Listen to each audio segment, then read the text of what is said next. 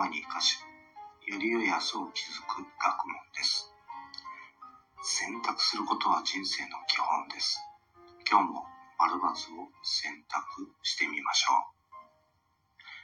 う。問題。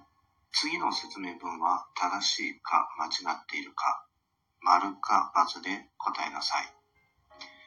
長野県松本市にある松本城天守は、1952年に日本の国宝として指定された。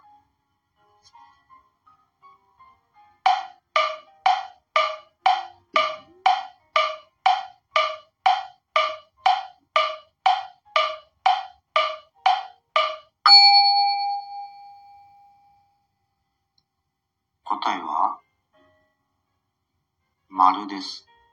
長野県松本市にある松本城天守は1952年に日本の国宝として指定されました。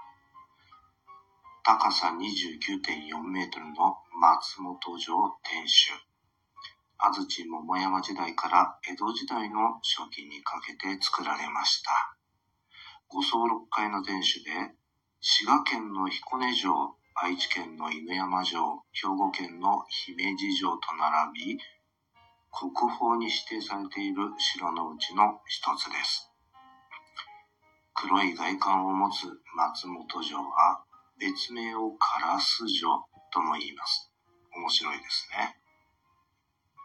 とっても美しい城であることは間違いありません。城には石垣がありますよね。で、その石一つ一つを積み上げるには高い技術が必要です。その集団を石工集団と言います。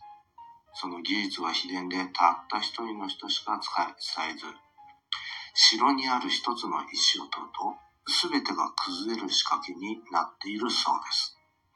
いわゆる自爆装置的な石があるそうです。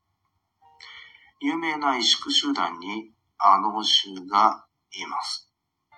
それでは今日はこの辺でおしまいにしましょう。次回までごきげんよう。